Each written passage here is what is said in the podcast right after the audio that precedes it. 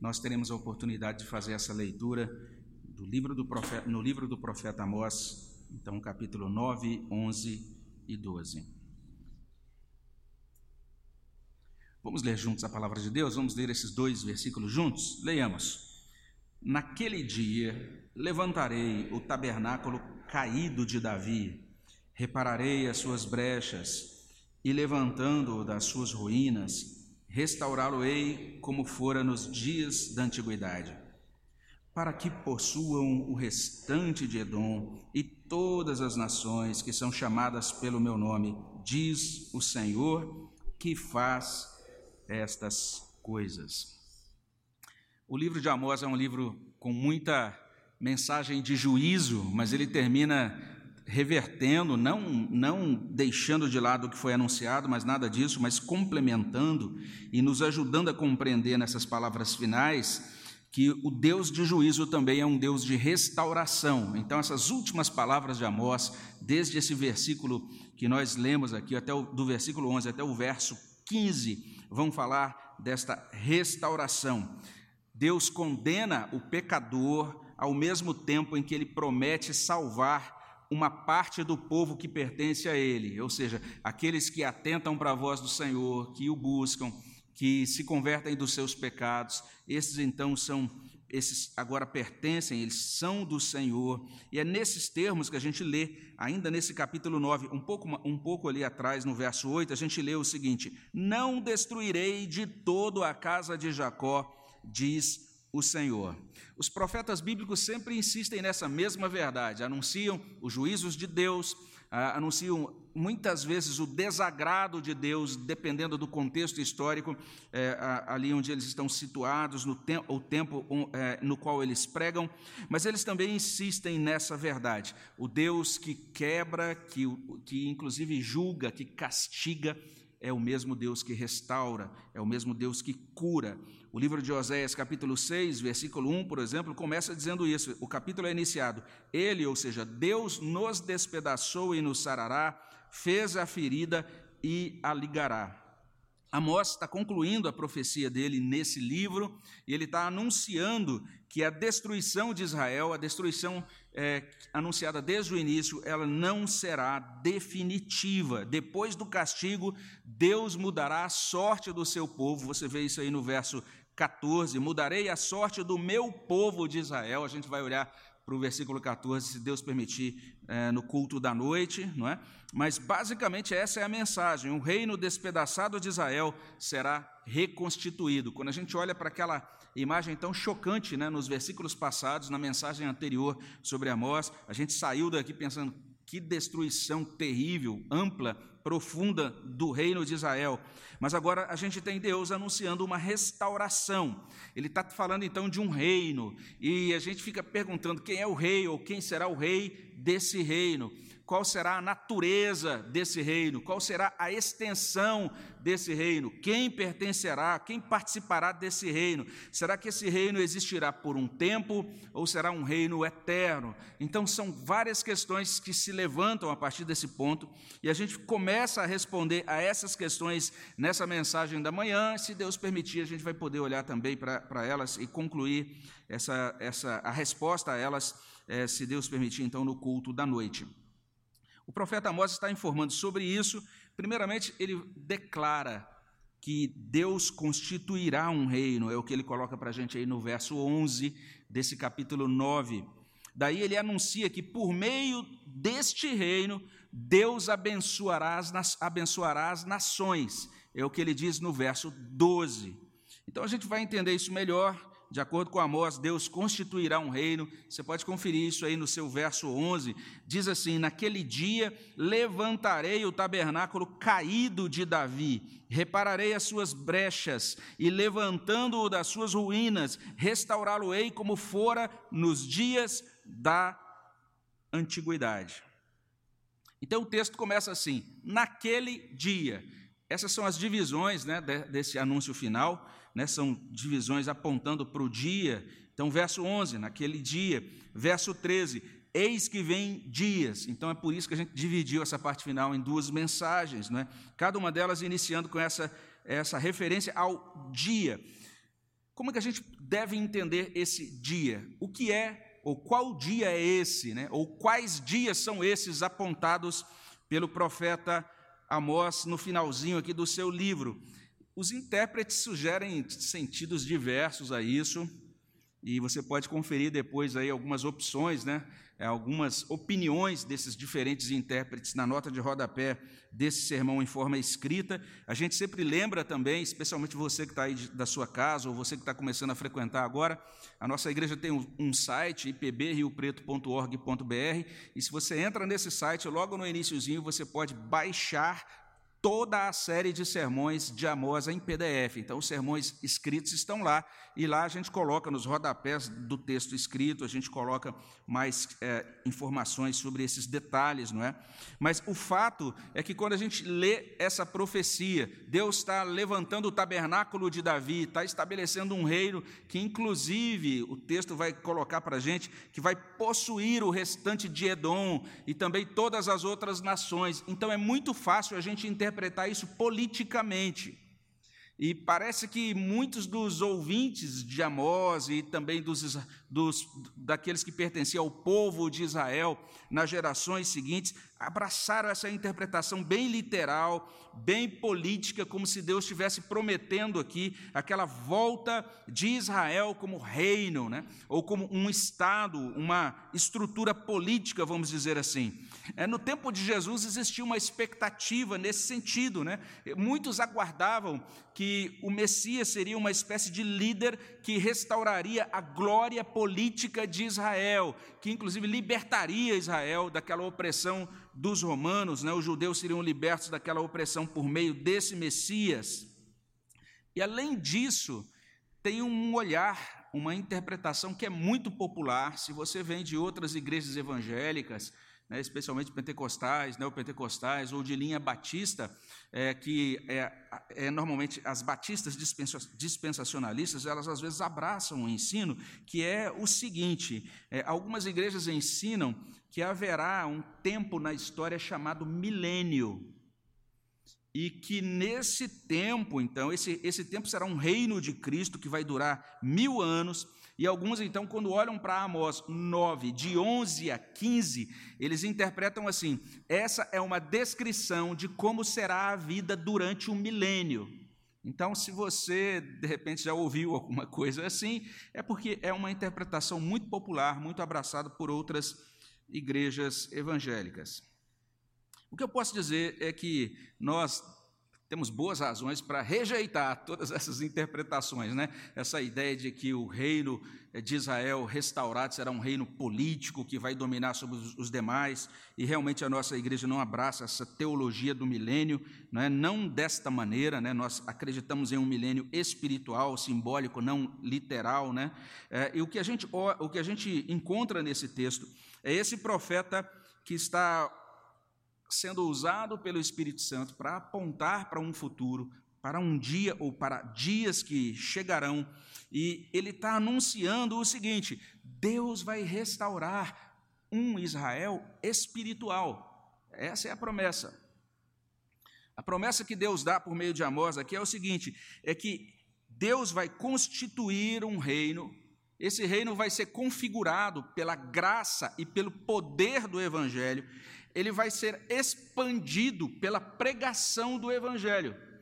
Essa é a ideia apontada por Amós nesse final de capítulo 9, nesse final de livro. Então, nesses termos, a gente já pode começar a dizer o seguinte: naquele dia se refere primeiramente à vinda de Cristo, à primeira vinda dele. A gente começa a responder essa questão hoje, cedo, e termina, a gente vai desenvolver isso um pouco mais à noite, mas a gente tem toda a base bíblica para dizer que quando Cristo veio, iniciou-se o cumprimento dessa profecia de Amós. O verso 11 descreve Deus constituindo um rei.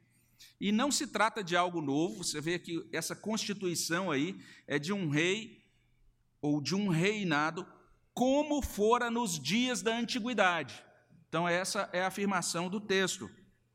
É, a gente vai ver também que esse rei descende de Davi. Daí essa declaração do texto: naquele dia levantarei o tabernáculo caído de Davi. Então, nós temos o reinado de Davi sendo considerado nesse versículo. A gente vai perceber que o tabernáculo deste rei está caído. A casa desse rei, no tempo em que Amós está profetizando, está esburacada. Os muros deste reino estão derrubados. E tudo isso está remetendo à condição de Israel. Não apenas por sua corrupção contemporânea ali da época de Amós, mas também por conta da própria divisão do reino, que aconteceu alguns anos atrás. Então, aquele ideal de um reino unificado, um reino que agrega todas as nações, ou todos os filhos de Israel, debaixo de um único governo soberano, perfeito, por meio de Davi, tudo isso se quebrou. Com a divisão do reino, essa história de uma parte ficar lá no sul, chamado o Reino do Sul, ou Judá, a outra parte no norte, ou Israel, e também o fato de que o povo se corrompeu. Então Israel estava dividido, corrompido, arruinado. O tabernáculo de Davi estava em, situação terrível. A profecia diz: Deus fará uma intervenção na história. Você percebe aí os verbos e, percebe, e verifique que Deus é o agente de tudo isso que está apontado nesse texto. Deus levantará Deus reparará, Deus restaurará a tenda ou morada de Davi. O Senhor mesmo cumprirá a promessa que ele fez a Davi e pode ser conferida lá em 2 Samuel, capítulo 7, versículo 16. Lá em 2 Samuel 7,16, Deus disse assim: Porém, a tua casa e o teu reino serão firmados para sempre diante de ti, teu trono será estabelecido para sempre. Então, Deus fez a promessa, ele cumpriria essa promessa. Para que ele levasse essa promessa adiante, para que ele cumprisse essa promessa feita a Davi tempos atrás, daí essa referência, né? Quando nós lemos aí o verso 20, falando que isso seria restaurado, ou que haveria essa restauração, como fora nos dias da antiguidade. Então, exatamente por conta desta promessa, Deus agora se compromete por meio dessa palavra em Amós. Quando olhamos para o Novo Testamento, isso se cumpre claramente em Cristo. Cristo é chamado de filho de Davi, lá em Mateus 21, verso 9. Ele é o, ele é o, é o rei que começa o seu ministério anunciando: arrependei-vos, o reino dos céus, ou o reino de Deus está próximo. O reino chegou, ele está anunciando a chegada do reino e anunciando a chegada do rei. É isso que ele faz no seu ministério. E se a gente olha para esse reino de Cristo, ele não é político ele é espiritual. O próprio Jesus esclarece isso lá em João 18, 36. Ele diz: O meu reino não é deste mundo. Se o meu reino fosse deste mundo, os meus ministros se empenhariam por mim para que eu não fosse entregue aos judeus. Mas agora, o meu reino não é daqui. E tem um detalhe tão interessante da profecia de Amós, que essa palavra que aparece no final do verso 11, traduzido por antiguidade. É uma palavra tão interessante na língua hebraica, porque ela significa tanto uma coisa lá do passado, de tempos muito distantes, como também ela significa eternidade. Olha só que interessante. Significa as duas coisas, dependendo do contexto, né? Então tem uns que dizem, tá vendo? Esse reino não apenas é antigo, no sentido de que ele foi prometido para Davi alguns séculos antes, mas também ele, ele é eterno. Ele tem essa característica também de eternidade. Então parece que tudo isso nos ajuda a compreender isso, que Deus constituirá um reino. É o anúncio que ele faz aqui inicialmente nesse verso 11. Mas não apenas isso. Em segundo lugar, por meio desse reino, Deus abençoará as nações. Basta a gente olhar o verso 12, para que possuam o restante de Edom e todas as nações que são chamadas pelo meu nome, diz o Senhor, que faz estas coisas. Então o texto começa dizendo isso no verso 12: o povo de Deus possuirá o restante de Edom. E a gente já viu uma profecia acerca de Edom no início do livro de Amós. E os intérpretes também ah, às vezes dizem o seguinte: olha, quando a gente olha para essa palavra Edom aqui no texto, lá na Bíblia hebraica, a palavra lá evoca essa ideia de representação da raça humana, porque tem vínculo, tem uma ligação no idioma hebraico com a palavra Adão, no sentido de que é como se agora esse reino restaurado, ou neste reino restaurado, a raça humana agora fosse alcançada. O povo de Deus vai possuir as nações, vai influenciar e abençoar as nações. E esse verbo possuir é esse mesmo, é um verbo que tem uma conotação de conquista, um verbo que tem uma conotação militar, essa é a verdade, mas veja só, o grande ponto aqui é que não se trata de domínio militar, mas trata-se daquele domínio gracioso de Deus alcançando todas as nações que são chamadas pelo seu nome. O que, o que Amós está dizendo desse final é o seguinte: Deus vai resolver todo esse problema que surgiu aqui entre vocês da seguinte maneira: Ele vai estabelecer um Israel espiritual. Esse Israel espiritual, ele tem toda a relação com o descendente de Davi, que vai ocupar o trono com o Messias que virá. E agora, a partir desse momento, do estabelecimento desse reino, as nações serão alcançadas. E veja só, começando por Edom, porque mesmo se você não interpreta Edom naquele sentido, né, que tem relação com a raça humana, e se você interpreta Edom simplesmente como o nome da nação de Edom, você vai conferir no Antigo Testamento que Edom foi uma das nações que mais afrontou Israel. Se você olha interpreta Edom literalmente. Edom foi uma nação opositora, adversária.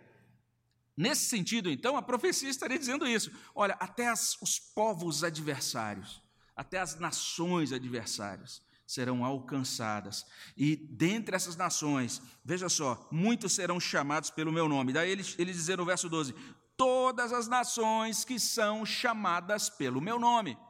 Significa que não apenas o grupo étnico de Israel seria chamado pelo nome do Senhor, mas a partir daquele ponto, ou nesse reino que Deus está apontando aqui, todos os que crescem, todos os que se arrependessem, todos aqueles que creem em Jesus hoje estão incluídos nesse reino e são chamados pelo nome. Na verdade, um dos significados da cerimônia do batismo é essa. No batismo, você é selado com o nome da Trindade. Você é batizado em nome do Pai, do Filho e do Espírito.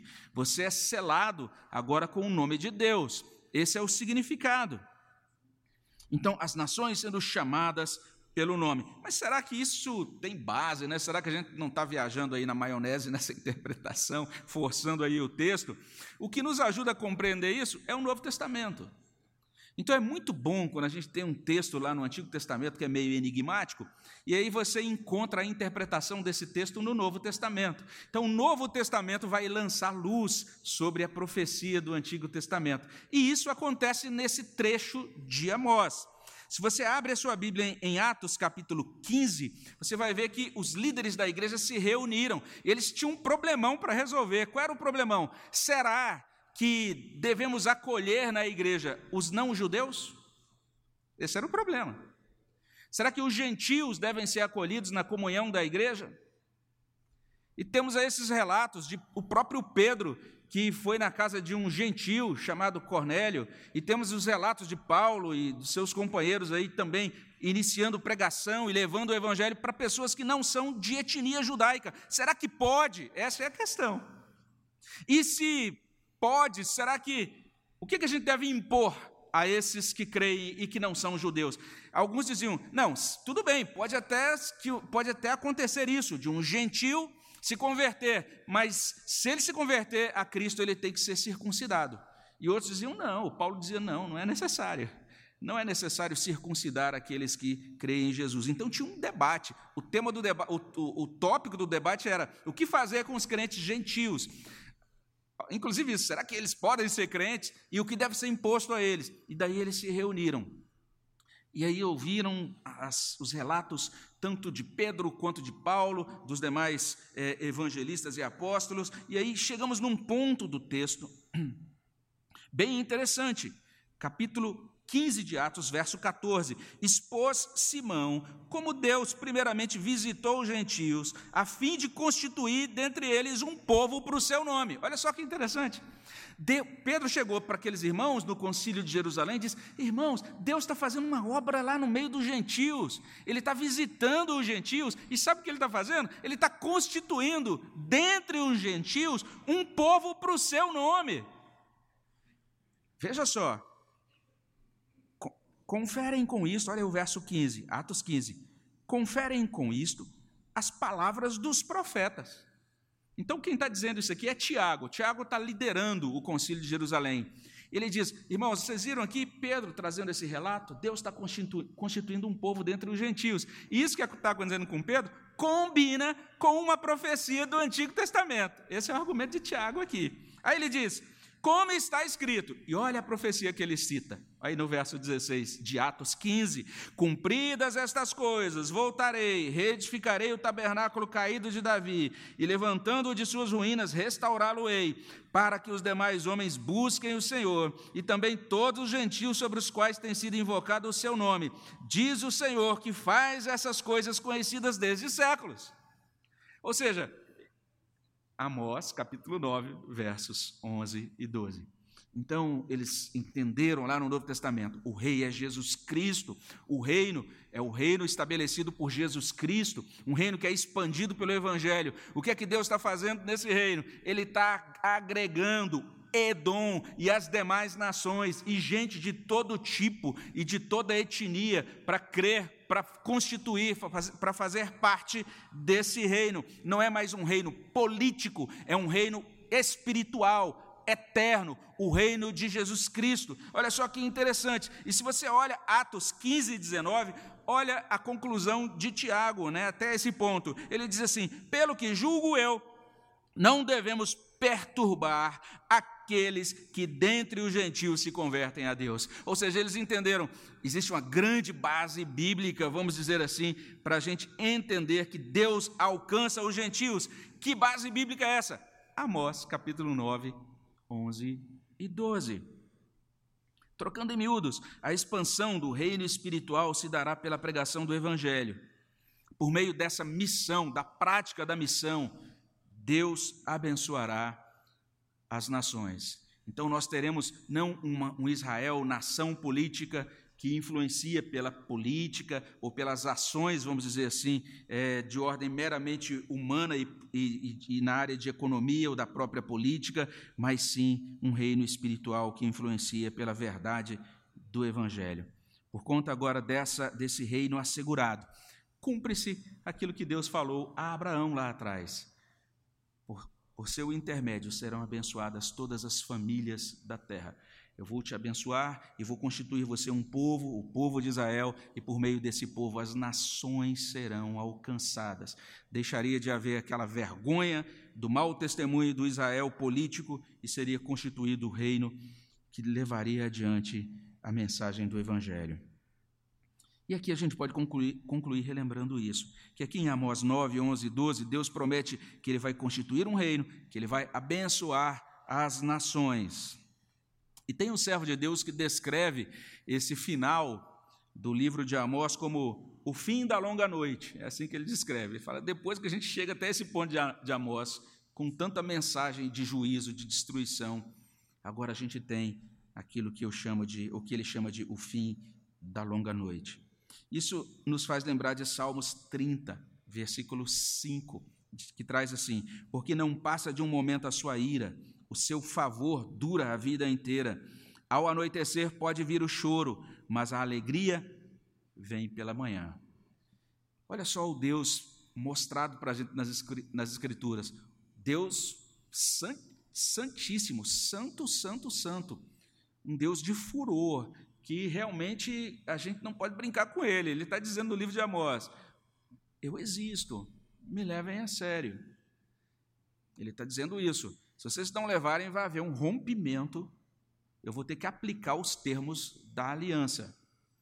Isso acontece em todos os relacionamentos pactuais, em todos, em todos. Você, por exemplo, quando se casou, você assumiu, por exemplo, alguns compromissos ali. E se chegar um ponto na, na caminhada conjugal que o seu cônjuge perceber que você não está levando ele a sério, você está funcionando como se eu não existisse. Você não está levando a sério os compromissos que assumiu comigo. Me desculpe, você é um grande candidato a ficar sozinho na vida, porque são compromissos pactuais. Deus é um Deus de alianças, é o Deus dos pactos.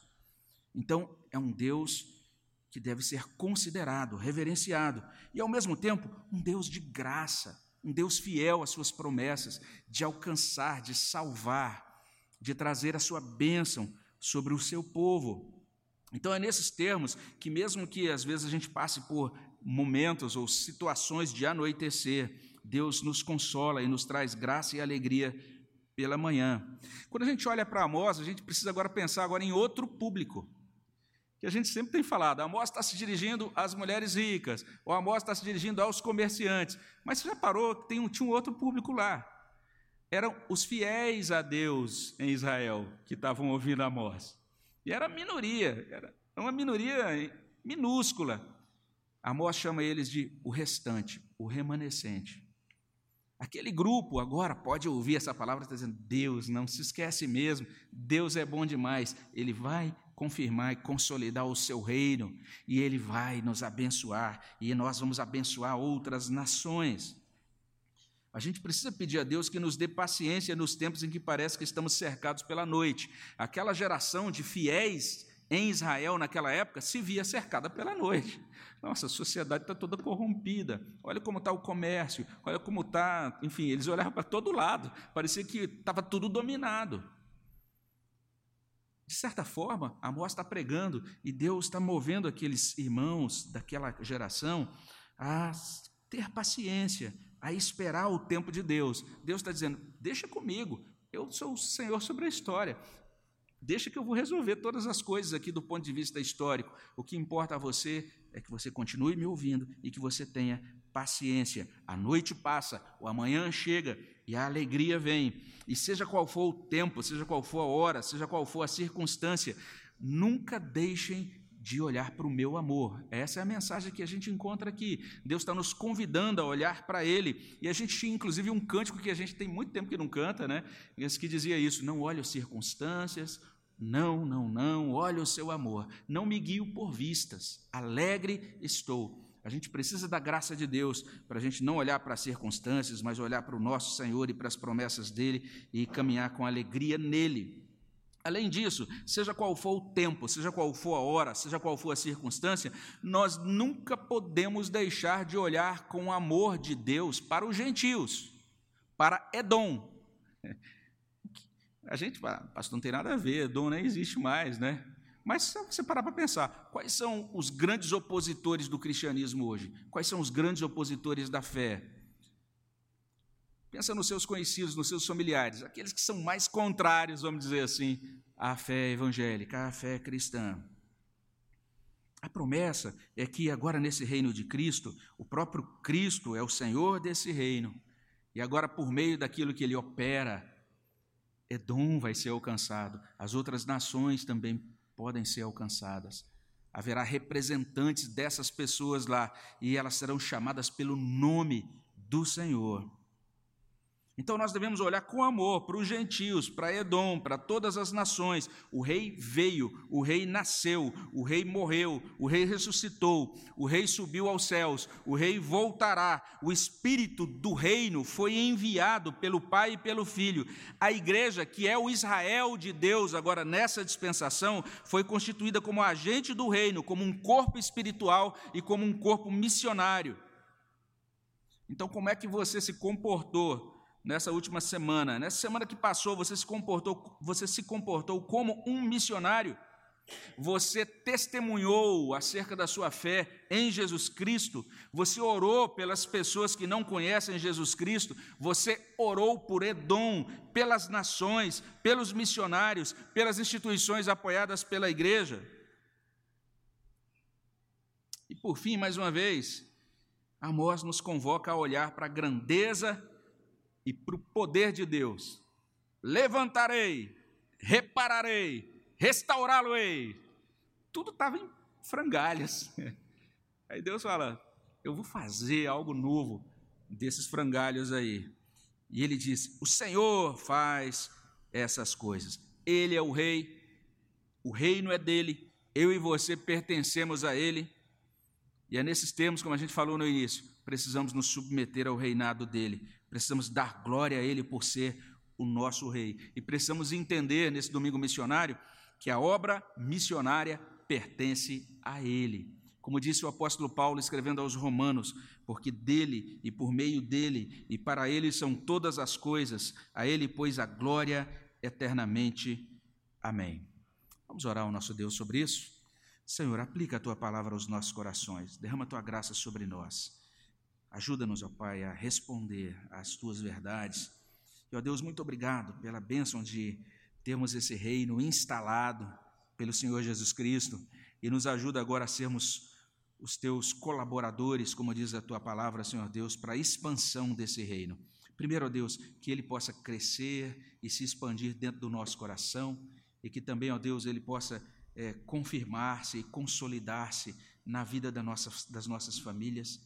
E que, Senhor Deus, por tua misericórdia, o Senhor possa usar as nossas vidas para que outras pessoas, os nossos conhecidos, os colegas de trabalho, aqueles, ó Deus, com quem nós temos contato, as pessoas com as quais a gente se encontra até mesmo em ocasiões banais, rápidas, simples, como numa viagem ou em qualquer situação, que eles possam ouvir da nossa boca, Senhor Deus, sobre o amor do Rei, sobre a oferta que existe, que é disponibilizada em Cristo, oferta de salvação, que as nossas vidas sejam usadas pelo Teu Espírito Santo. Enche-nos, ó Espírito Santo, e nos dê poder para sermos testemunhas do Senhor Jesus Cristo.